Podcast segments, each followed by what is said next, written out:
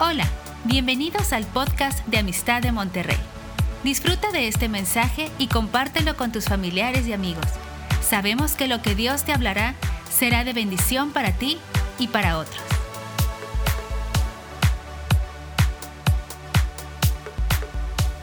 El día de hoy quiero compartir con ustedes y continuar con el tema que el pastor Rodolfo nos estaba compartiendo el domingo pasado, que empezó a hablar sobre la fe. Y yo te quiero hablar el día de hoy de la fe de un hombre que se le considera el padre de la fe, y es Abraham. Abraham es llamado el padre de la fe. Y fue llamado el padre de la fe porque su fe fue probada. Desde el capítulo 12 hasta el capítulo 22 del libro de Génesis, tú puedes leer la historia de este, de este hombre y su esposa Sara y cómo fueron probados en diferentes aspectos o situaciones. En el capítulo 12, cuando empieza la primera prueba, es la prueba familiar. Cuando Dios le dice ahí a Abraham y a Sara, deja tu tierra y tu parentela, vete de la casa de tus padres y vete a un lugar que yo te voy a señalar. Fue una prueba que él tuvo que pasar. Hubo también la prueba de las circunstancias adversas, cuando vino una hambruna en aquel lugar y Abraham, pues ahí sí dudó de la provisión de Dios y decidió mejor bajar a Egipto. También fue una prueba cuando iba a llegar a Egipto y fue la prueba del matrimonio, porque antes de llegar a Egipto, Abraham le dice a su esposa, oye, cuando lleguemos di que eres mi hermana, no digas que eres mi esposa. Y tuvo miedo y falló en esa prueba. Pero hubo otras pruebas también en la vida de Abraham. Por ejemplo, cuando Lot, su sobrino, es secuestrado. Y esa es la prueba del valor, la prueba de la batalla. Abraham eh, fue a pelear y a salvar y a rescatar a su sobrino y lo hizo. Y luego, de regreso de esa victoria, viene la prueba del dinero, la prueba de la lana, la prueba de las cosas materiales. Porque salió el rey de Sodoma y le dice, oye, te doy todo el dinero, te doy toda la, lana, pero nomás dame a la gente. Y Abraham le dijo, Nanáis, yo no quiero nada a ti. Y pasó la prueba con 100. Pero de todas las pruebas, y hay más pruebas en la Biblia de, de la vida de Abraham y de Sara, pero sin duda que que la prueba de fe más grande que Abraham y Sara tuvieron fue frente a la muerte. Piénsalo. ¿Habrá una prueba más grande que pasar por la prueba de la muerte? Si a veces el puro nombre da miedo, la muerte, morir, cuando alguien va con el médico y le dice, oiga, es que el tumor que usted tiene es maligno es un tumor mortal. La gente tiembla ante la muerte. Hay gente que tiene miedo de morir. Y entonces te vas a dar cuenta que en la historia de Abraham y Sara, dos veces fueron probados ante la muerte. La primera de ellas, acompáñame a Romanos capítulo 4. Romanos capítulo 4 es un capítulo donde el apóstol Pablo está usando el ejemplo de Abraham para hablar de la fe. Y en el versículo 17 empiezo a leer, dice, como está escrito, te he puesto por padre de muchas gentes. Esta palabra de ser padre de multitudes fue una palabra que Dios le da a Abraham. Pero el problema es que esa palabra se la da a un hombre que tiene 75 años de edad y que toda su vida matrimonial han sido estériles. No han podido tener hijos Abraham y Sara. Sin embargo, la palabra de Dios fue, serás padre de muchedumbre de gentes. De hecho, le cambia el nombre de Abraham a Abraham. ¿Qué significa eso? Sigo leyendo, dice, delante de Dios a quien creyó. el cual da vida a los muertos y llama las cosas que no son como si fuesen. Esta es la manifestación de el poder de Dios. Dios es omnipotente. No hay nada que Dios no pueda hacer. Él es todopoderoso. Y aquí Pablo menciona dos cosas de, de, ese poder de Dios. Lo menciona de dos formas. Primero dice, el poder de Dios se manifiesta cuando Él da vida a lo que está muerto. ¿Hay mayor poder que eso? Definitivamente no. La mayor manifestación del poder de Dios es cuando Él da vida a lo que está muerto. Y la segunda cosa que dice aquí el apóstol Pablo, hablando del poder de Dios, es que Dios cumple lo que promete. Hasta la fecha, Dios no ha fallado a ninguna de sus promesas. Él es un cumplidor de promesas. Ese es el Dios que tenemos. Un Dios que no falla, que lo que dice lo cumple, porque es un Dios de palabra. Él no necesita firmarte nada, ni necesita ningún sello de notario. Dios lo que dice, lo hace, porque ese es su carácter, esa es su naturaleza, un cumplidor de promesas. Tú y yo como hijos de Dios somos cumplidores de promesas, somos personas de palabra, hacemos lo que decimos, defendemos el honor de nuestra palabra. ¿Hay honor en lo que prometemos? Deberíamos de serlo, porque somos hijos de Dios. Versículo 18, Él creyó en esperanza contra esperanza para llegar a ser padre de muchas gentes, conforme a lo que se le había dicho, así será tu descendencia. Versículo 19, y no se debilitó en la fe al considerar su cuerpo que estaba ya, ¿cómo dice? Como muerto. Aquí está la primera muerte que enfrentó Abraham. Su cuerpo estaba como muerto. Pues sigue diciendo ahí la escritura, era casi de 100 años Abraham, cuando tuvo a Isaac. O la esterilidad de la matriz de Sara, porque también la matriz de Sara estaba muerta. No solamente era el cuerpo de Abraham, sino también era la matriz de ella. Tampoco dudó por incredulidad de la promesa de Dios, sino que se fortaleció en fe, dando gloria a Dios, plenamente convencido de que era también poderoso para hacer todo lo que había prometido, por lo cual también su fe le fue contada por justicia. Dios le hizo una promesa a Abraham de que iba a ser padre de multitudes, de que iba a tener un hijo. Pero esta promesa se la dio cuando Abraham tiene como 75 años. Y dice la escritura que él tuvo a Isaac hasta los 100. ¿Cuántos años pasaron? 25. 25 años para que Dios le cumpliera algo que le había prometido. ¿Cuántos de nosotros ya hubiéramos tirado la toalla? No, hombre, somos bien desesperados e impacientes. si algo necesitamos desarrollar es paciencia. Y más en esta ciudad, que todo siempre es a la carrera. Pero Abraham y Sara tuvieron que esperar 25 años. Y yo me pregunto, ¿por qué tanto tiempo? ¿Cuál fue la razón de que Dios esperara tanto? Y creo que la razón es lo que dice precisamente el versículo 19 de este capítulo de Romanos 4.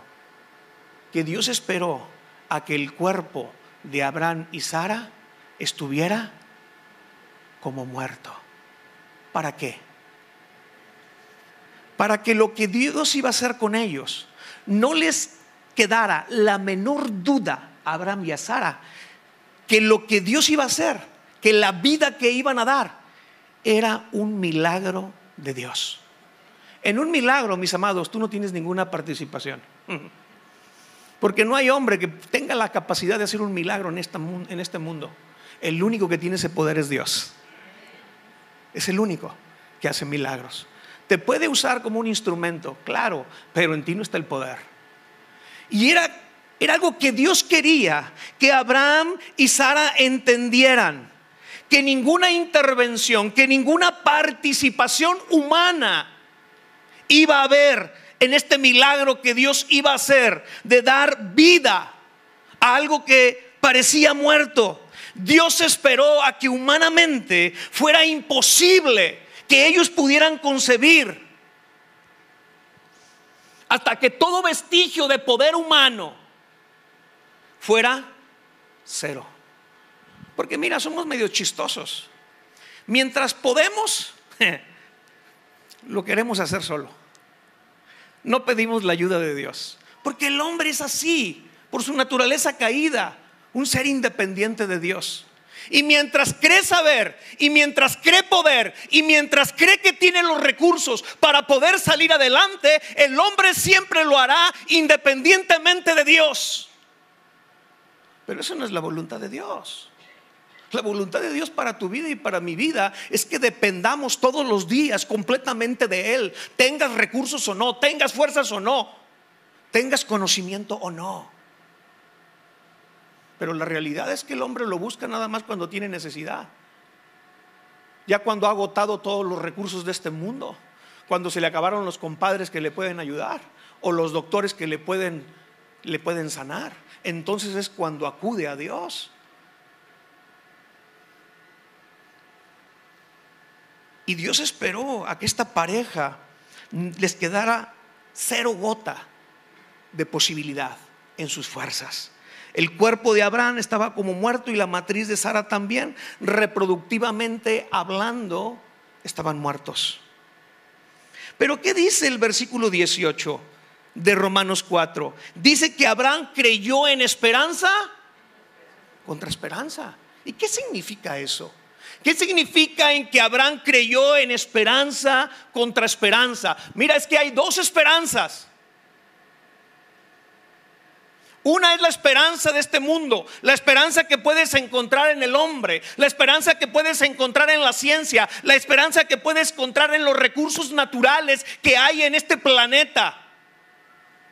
Pero hay otra esperanza que no se encuentra en este mundo, sino es una esperanza que viene de arriba. Y ya no son recursos naturales, son recursos sobrenaturales. No son recursos, no, no, es poder terrenal, sino es poder celestial. Es la esperanza que da la promesa de Dios, la palabra de Dios. Entonces tenemos a un Abraham y Sara parados en una disyuntiva, parados en una Y. Ante ellos se encuentran dos caminos, uno a la derecha y otro a la izquierda. ¿Cuál vamos a tomar? Está la esperanza del hombre y está la esperanza que viene de Dios. Pero el problema es que la esperanza del hombre le dice, no hay posibilidad. La experiencia humana le dice, no se puede. Los sentidos le dicen, imposible que suceda. Porque es una esperanza basada en los sentidos. Y los sentidos dicen, no se ve no se oye, no se huele, no se palpa, no se gusta. Las circunstancias te dicen que estás loco, eres un viejito de 99 años y Sara de 89. ¿Califican para 65 y más? Imposible. Pero había otro camino. Había otra esperanza. El sentido decía no será. La realidad decía no se puede. Pero la fe les dijo a los dos, quítense que ahí les voy. Será y se puede. La fe corrige tus sentidos y la fe corrige tu razonamiento, tu entendimiento. ¿Por qué? Porque, porque la razón y los sentidos tienen ojos nada más para ver las circunstancias. Tienen ojos nada más para ver lo terrenal. Pero la fe tiene ojos, la fe bíblica, la fe verdadera, tiene ojos exclusivamente en las promesas de la palabra de Dios. Escúchame, era, era, era creer en esperanza contra esperanza, porque era, una, era un choque de esperanzas. Por un lado la esperanza humana que decía no, pero por el otro lado la esperanza de Dios que decía, tendrás una descendencia numerosa, serás padre de multitudes y había un conflicto. Es que mira, mi amado, de repente te vas a encontrar en una situación en que de repente las circunstancias que están viviendo no coinciden con lo que dice ese libro. No coinciden. Y te vas a encontrar en una Y. Y la pregunta es, ¿para dónde te vas a hacer? ¿Dónde está tu esperanza? ¿En qué vas a poner tu fe? ¿Qué decisión vas a tomar? Abraham decidió creerle a Dios. Abraham y Sara decidieron poner su esperanza en las cosas de Dios. Mira, Abraham no tenía una Biblia.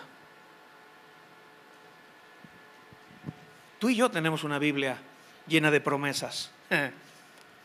Hay un montón de promesas en ese libro. Y no hay una necesidad humana que no esté expresada en una promesa de la palabra de Dios. No existe. Abraham solamente tenía una promesa. Una promesa, no tenía una Biblia, tenía una promesa nada más. Escúchame, Abraham no estaba rodeado de gente creyente. Él y Sara eran los únicos creyentes en el Dios verdadero. Ellos estaban rodeados de gente pagana, de gente incrédula. Tú y yo estamos rodeados de amigos y familiares que creemos en Dios. Tenemos una iglesia y es una bendición.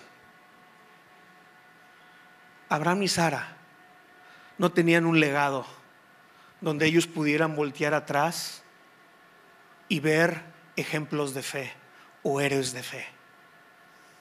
Él, él empezó a escribir esa lista de los héroes de la fe ahí en Hebreos capítulo, capítulo 11. Pero tú y yo tenemos todo un legado, toda una historia de héroes de la fe que cuando lees sus biografías te inspiran. Mira, si Abraham y Sara, teniendo esos escasos recursos, pudieron poner su fe en la palabra de Dios y no en las circunstancias, cuánto más tú y yo que tenemos todos los recursos. No tenemos excusa, mi amado, la verdad. No tenemos excusa. La mente carnal cree a los sentidos, pero la mente espiritual cree a la palabra. ¿Qué tipo de mente tenemos tú y yo? El versículo 20 dice que fíjate, el versículo 19 dice que no se debilitó en la fe Abraham. Pero no solamente no se debilitó, el versículo 20 dice que se fortaleció en la fe. ¿Cómo le hizo? ¿A qué gimnasio fue para fortalecer la fe Abraham? ¿Qué dieta siguió para tener una fe fuerte? Romanos capítulo 10, versículo 17 dice que la fe viene por él y el oír palabra de Dios. Una manera de fortalecer la fe es oír la palabra de Dios. Pero en la época de Abraham no había predicadores, no había iglesias, no había Biblia. ¿Cómo hoy, hoy, tú vienes un domingo, oyes la palabra y tu fe se está fortaleciendo. De aquí sales fortalecido en fe. Porque estás oyendo la palabra de Dios. Pero Abraham y Sara, ¿cómo le hicieron? Yo creo lo siguiente que Abraham y Sara a sí mismo se declaraban la promesa de Dios. Ellos mismos confesaban, escúchame una cosa, la fe verdadera se tiene que expresar. Romanos 10 días dice que con el corazón se cree para justicia, pero con la boca se confiesa, se declara, se habla para salvación. Una fe que no se expresa no funciona. La verdadera fe habla, porque dice Mateo en el capítulo 12, versículo 34, de la abundancia del corazón habla la boca. Si tu corazón está lleno de fe, es imposible que tus labios no salgan palabras de fe.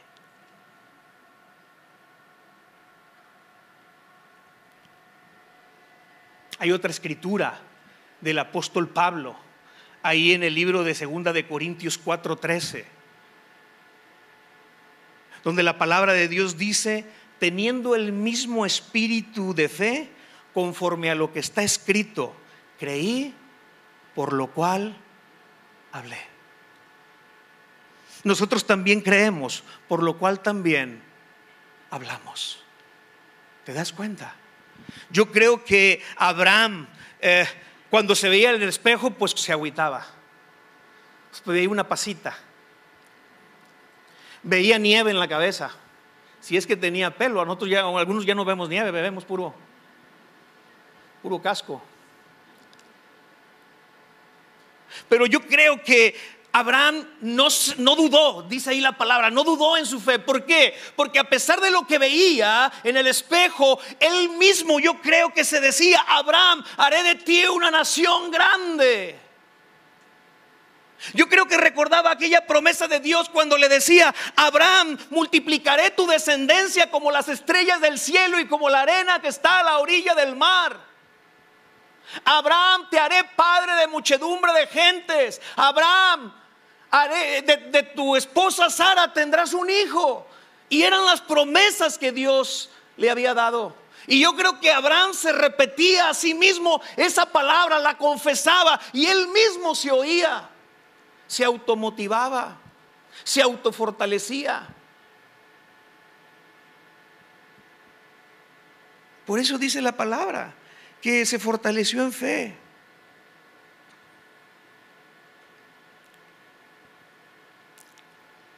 Escucha bien esto. Nunca es la promesa de Dios la que flaquea. Lo que flaquea es nuestra fe. Lo que flaquea es nuestra fe. Tú decides si le das crédito a lo que ves o a lo que oyes, o le das crédito a la palabra de Dios. Pero escúchame, la fe precede a la vista. La fe precede a lo que vemos. Jesús, ahí en Juan capítulo 11, está frente a la tumba de su amigo Lázaro, cuatro días ya de muerto. Y de repente Jesús les dice, quiten la piedra. Y Marta, la hermana de Lázaro, le dice, ay maestro, pero si ya hasta huele mal, ¿cómo que quita la piedra? Pero mira la respuesta de Jesús ahí en el verso 40, cuando le dice, no te he dicho, Marta, que si crees, verás. ¿Te das cuenta del orden? Creer para ver. En el mundo es al revés. Ver para creer, dice el mundo. Imagínate si Abraham y Sara se hubieran regido por esa norma. Si fuera su estilo de vida, ver para creer, no hubiera pasado lo que pasó con Abraham y Sara. Pero Abraham y Sara eran del entendimiento que para poder ver, primero hay que creer. La fe te abre los ojos espirituales para ver lo sobrenatural, para ver lo imposible, para ver lo invisible. Por eso dice Hebreos 11:1, es pues la fe, la certeza de lo que se espera y la convicción de lo que tus ojos no ven. Por eso el creyente no anda por vista, sino por fe.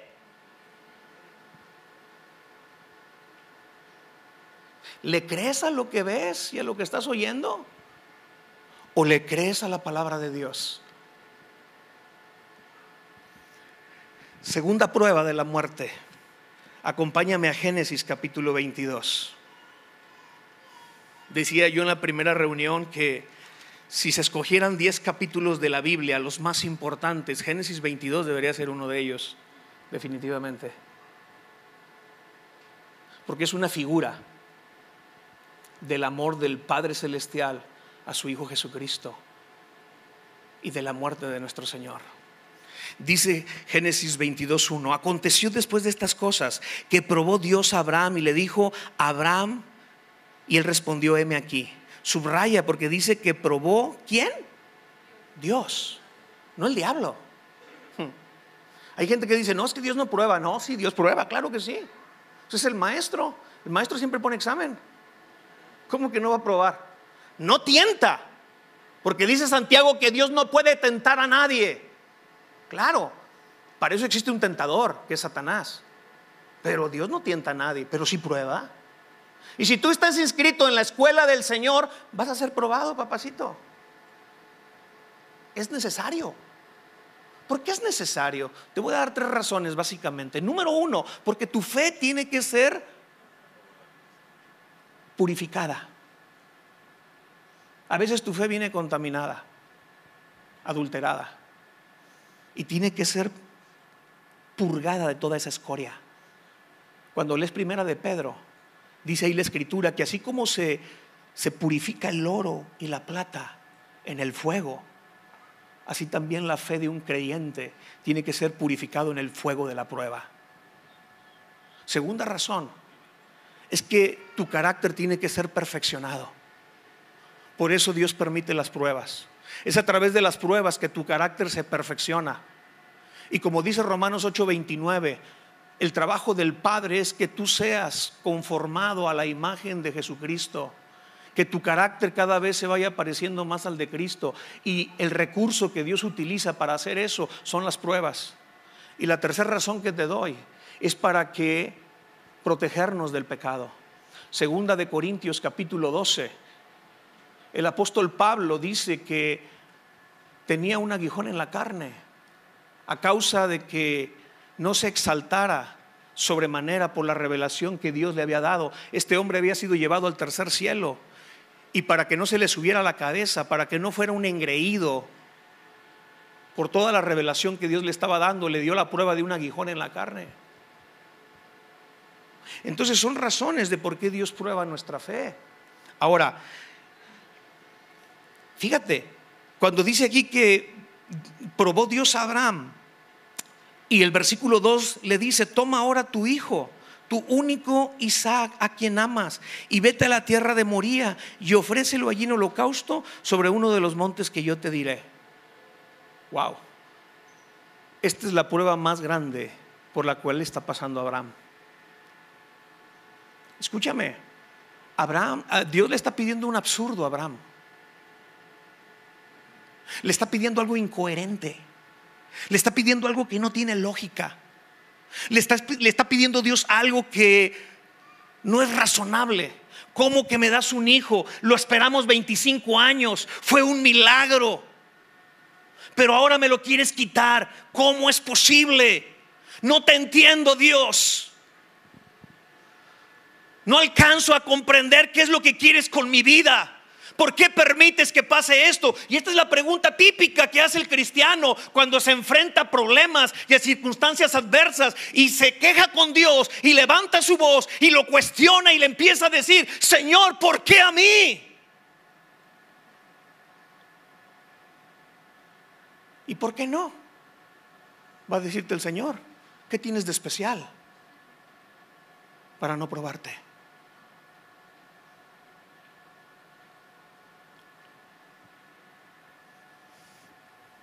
Dios prueba, mis amados, nos tiene que probar. Vamos a ser probados. Y a veces, escucha muy bien lo que te voy a decir, las pruebas de Dios parecen irrazonables. Y por más que quieres encontrar una explicación, no la encuentras. Por eso, aquí te va un consejo. Cuando estés en medio de las pruebas, no te concentres en las explicaciones, porque muchas veces no las vas a encontrar nadie te va a poder decir por qué estás pasando por eso o por qué Dios está permitiendo eso en tu vida. Mejor concéntrate en la promesa de Dios. En eso sí te puedes concentrar. Eso sí te va a sacar adelante. Eso sí te va a hacer pasar por el fuego sin quemarte. Eso sí te va a hacer pasar por las aguas sin anegarte. Concentrarse en las promesas de Dios, no en las explicaciones. Porque escucha bien lo que te voy a decir. Dios no está obligado a darte una explicación de absolutamente nada. Porque simple y sencillamente Él es Dios. No más por eso. Tú y yo somos las criaturas, Él es el creador. Él es el infinito, Él es el poderoso, Él es el eterno. Tú y yo somos barro. Él es el alfarero. Él no está obligado a darte ninguna explicación de por qué hace las cosas o por qué las permite. Por eso no te concentres en las explicaciones, en medio de tus pruebas, de tus batallas, de tus luchas. Concéntrate en la promesa de Dios. Agárrate. Es la segunda vez que Abraham y Sara están siendo pasados, sobre todo Abraham está siendo pasado por la prueba de fuego. Y no le queda otra cosa a Abraham más que agarrarse de la promesa que Dios le había dado. Es tan irrazonable lo que Dios le está pidiendo que tal parece que Abraham no le dice a su esposa Sara. Imagínate si le hubiera dicho a la Sara. La Sara le hubiera dicho, estás loco viejo. ¿Cómo que te vas a llevar a nuestro hijo a sacrificio? Te sacrificas tú, pero a mi hijo no lo tocas. Y ya ves cómo se ponen bien, pero bien, bien bravas la señora cuando se enoja. Claro, Abraham, mira, si Abraham no tenía explicaciones, pues ¿cómo le dices a la esposa? No me va a entender. Ni siquiera le dice a su hijo. Abraham le dice a su hijo cuando ya están allá, en el lugar del sacrificio. Ni siquiera le dijo a sus siervos. ¿Por qué? Porque es una carga, es una batalla, es una prueba que Abraham tiene que pelear solo. Mira, mi amado, hay pruebas y batallas en las cuales podrás compartirlos con otros y otros van a poder sobrellevar esas cargas junto contigo, pero hay peleas que vas a tener que pelear solamente, solamente con la ayuda de Dios. Y aquí te va otro consejo en relación a esta prueba de Abraham. Abraham no podía depender de sus emociones y sentimientos. No podía. Cuando tú lees el capítulo 22 de Génesis, tú no encuentras ningún versículo que hable de las emociones de ese padre de familia. ¿Y por qué? Porque Abraham era de palo, Abraham era un insensible, Abraham no tenía emociones y sentimientos. Claro que no. Yo me imagino que desde el primer día que Dios le dijo, me vas a dar a tu hijo en sacrificio, se le partió el corazón a aquel hombre. Yo no dudo que esa primer noche ni siquiera pudo dormir de estar pensando lo que Dios le había pedido, porque parecía un disparate. No dudo que durante la noche de ese primer día él lloró en su cama, a solas, pensando en cómo iba a matar él a su hijo. Claro que tenía emociones. Abraham. Pero no se dice nada de estas emociones de Abraham en este capítulo. No se habla de sus sentimientos.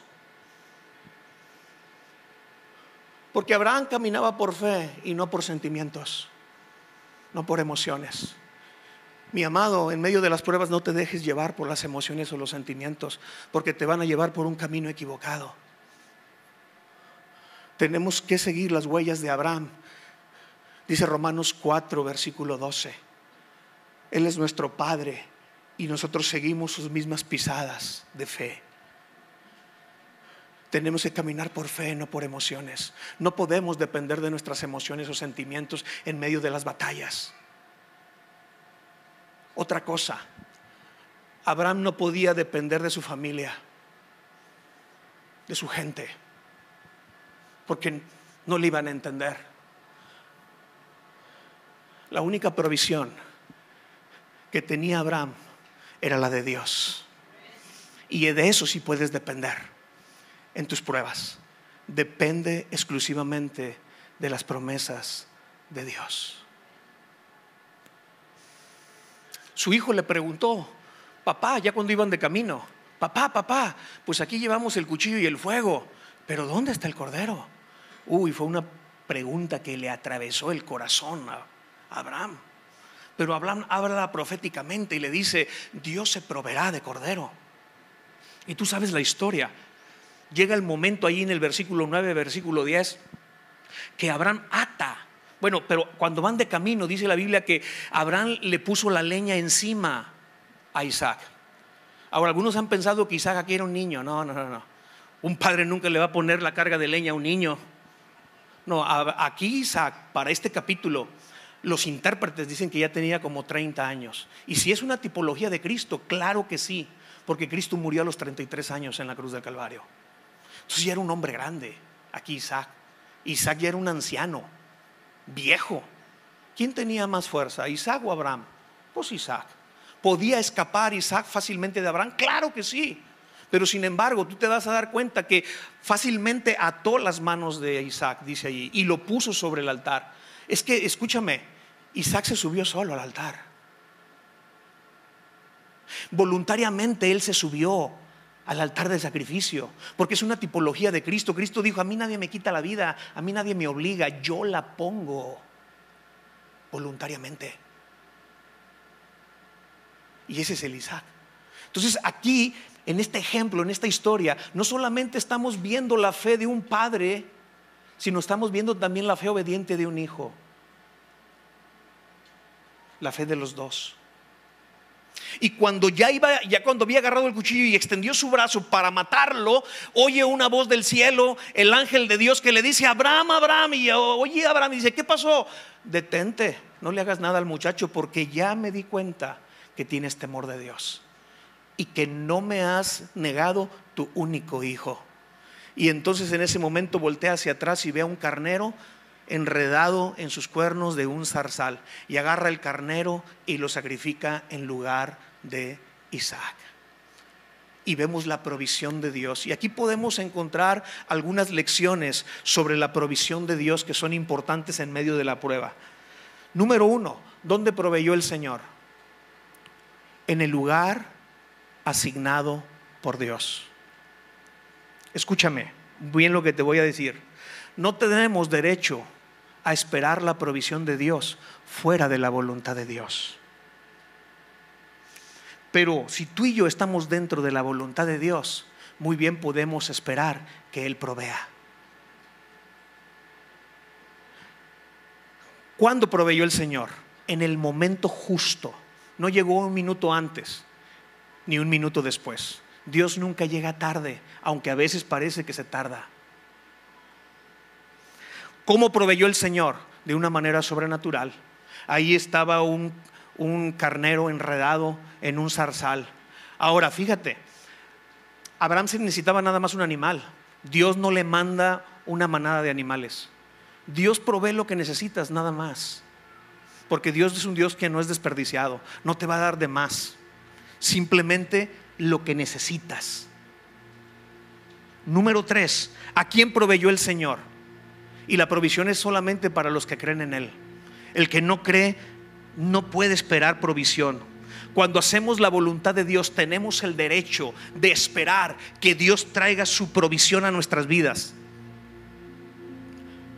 Dios no está obligado a bendecir tus proyectos personales, pero sí está obligado a bendecir sus proyectos en tu vida. Finalmente, ¿por qué proveyó? Y Dios lo hizo para que Él fuera glorificado. Finalmente eso es lo que nosotros tenemos y es lo que nos debemos de hacer en medio de las pruebas. Buscar glorificar a Dios. Decir a través de esta prueba, Señor, ¿cómo te puedo anunciar? ¿Cómo te puedo levantar? ¿Cómo puedo ser un ejemplo para aquellos que me están viendo en medio de esta batalla? Glorificar a Dios.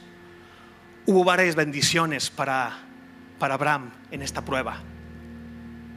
Número uno, Abraham no solamente fue examinado, sino fue aprobado. Pero no solamente fue aprobado, fue aplaudido. Dios lo elogió. Dios estaba orgulloso de su hijo Abraham porque había pasado el examen. ¿No estás orgulloso cuando tu hijo pasa un examen final? Válgame. Cuando pasa el, cuando pasa el examen para titularse, oh, Dios estaba orgulloso de Abraham lo elogia, lo aplaude. Dice, bravo, bravo hijo, lo hiciste muy bien, pasaste con 100 el examen, me honraste, levantaste mi nombre. El diablo decía que ibas a caer, que no ibas a poder, pero le demostraste que tienes fe en mi poder. Lo elogia. Abraham recibe un nuevo hijo, porque ya Isaac no es el mismo después de aquel evento. Ah, Isaac se vuelve una ofrenda viva, un sacrificio vivo, porque como dice Hebreos 11, de manera figurada, Isaac resucitó en ese altar. Dios le había dado a Abraham Isaac, pero ahora es Abraham devolviéndole su Isaac a Dios. ¿Por qué? Porque al hombre de Dios, más que las dádivas, le interesa el dador de esas dádivas. Pedro, después de que Jesús le da una pesca milagrosa, Pedro deja la barca y deja todo el pescado y se va tras Jesús. Porque Pedro entendió que lo más importante, más importante que la dádiva o el don, es quien los da. Pero hay cristianos que se engolosinan con el don y se olvidan del dador.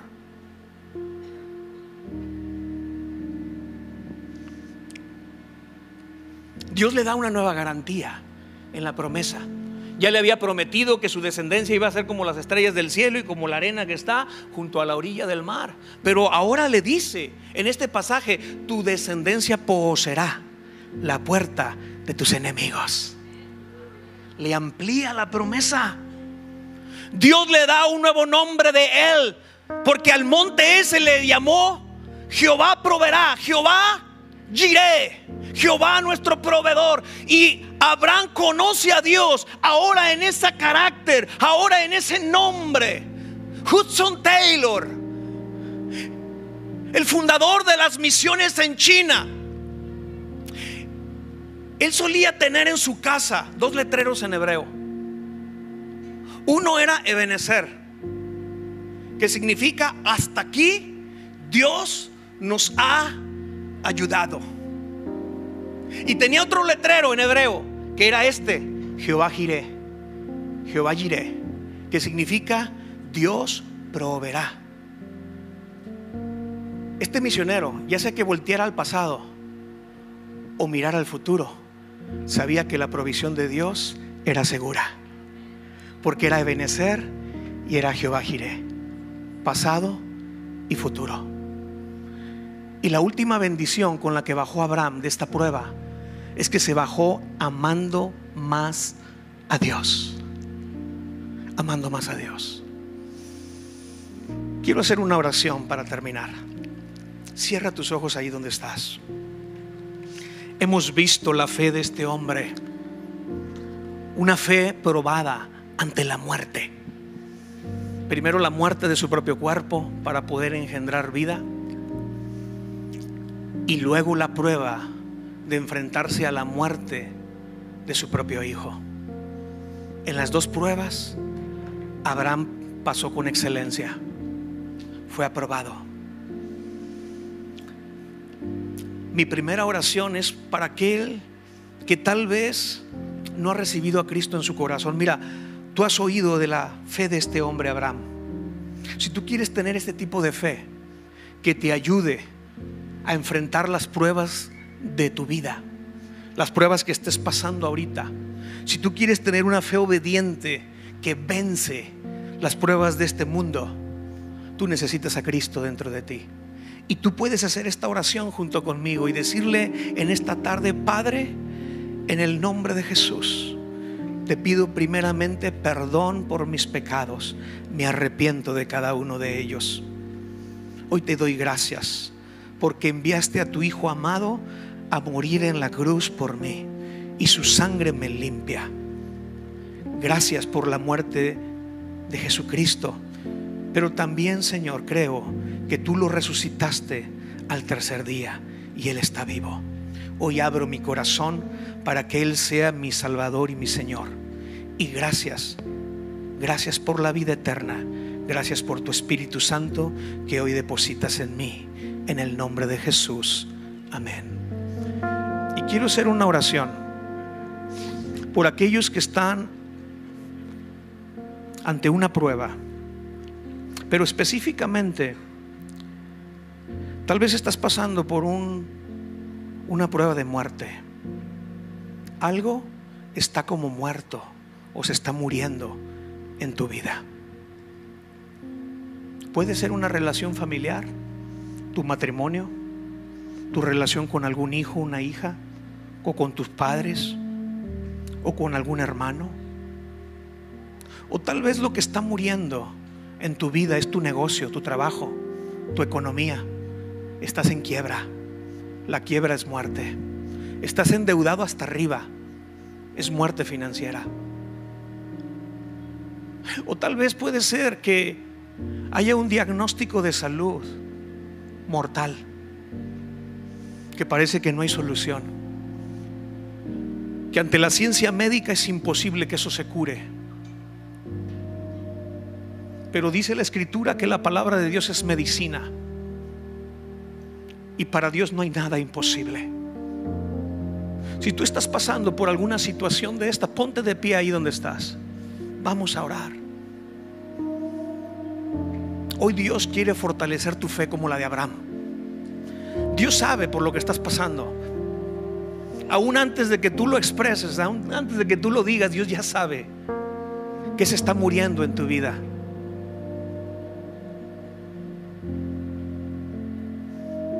Tal vez está enfriando tu amor por Dios. Tal vez está muriendo tu espíritu. Dios lo sabe. Dios conoce tus circunstancias. Dios sabe las pruebas de muerte por las que puedes estar pasando. Pero hoy Dios quiere fortalecer tu fe. Hoy Dios quiere darte una fe como la de Abraham para que tú puedas enfrentar estas situaciones para que tú puedas salir adelante, para que tú puedas salir como vencedor. Esperamos que este mensaje te ayude en tu vida diaria. No olvides suscribirte y seguirnos en nuestras redes sociales. Somos familia amistad.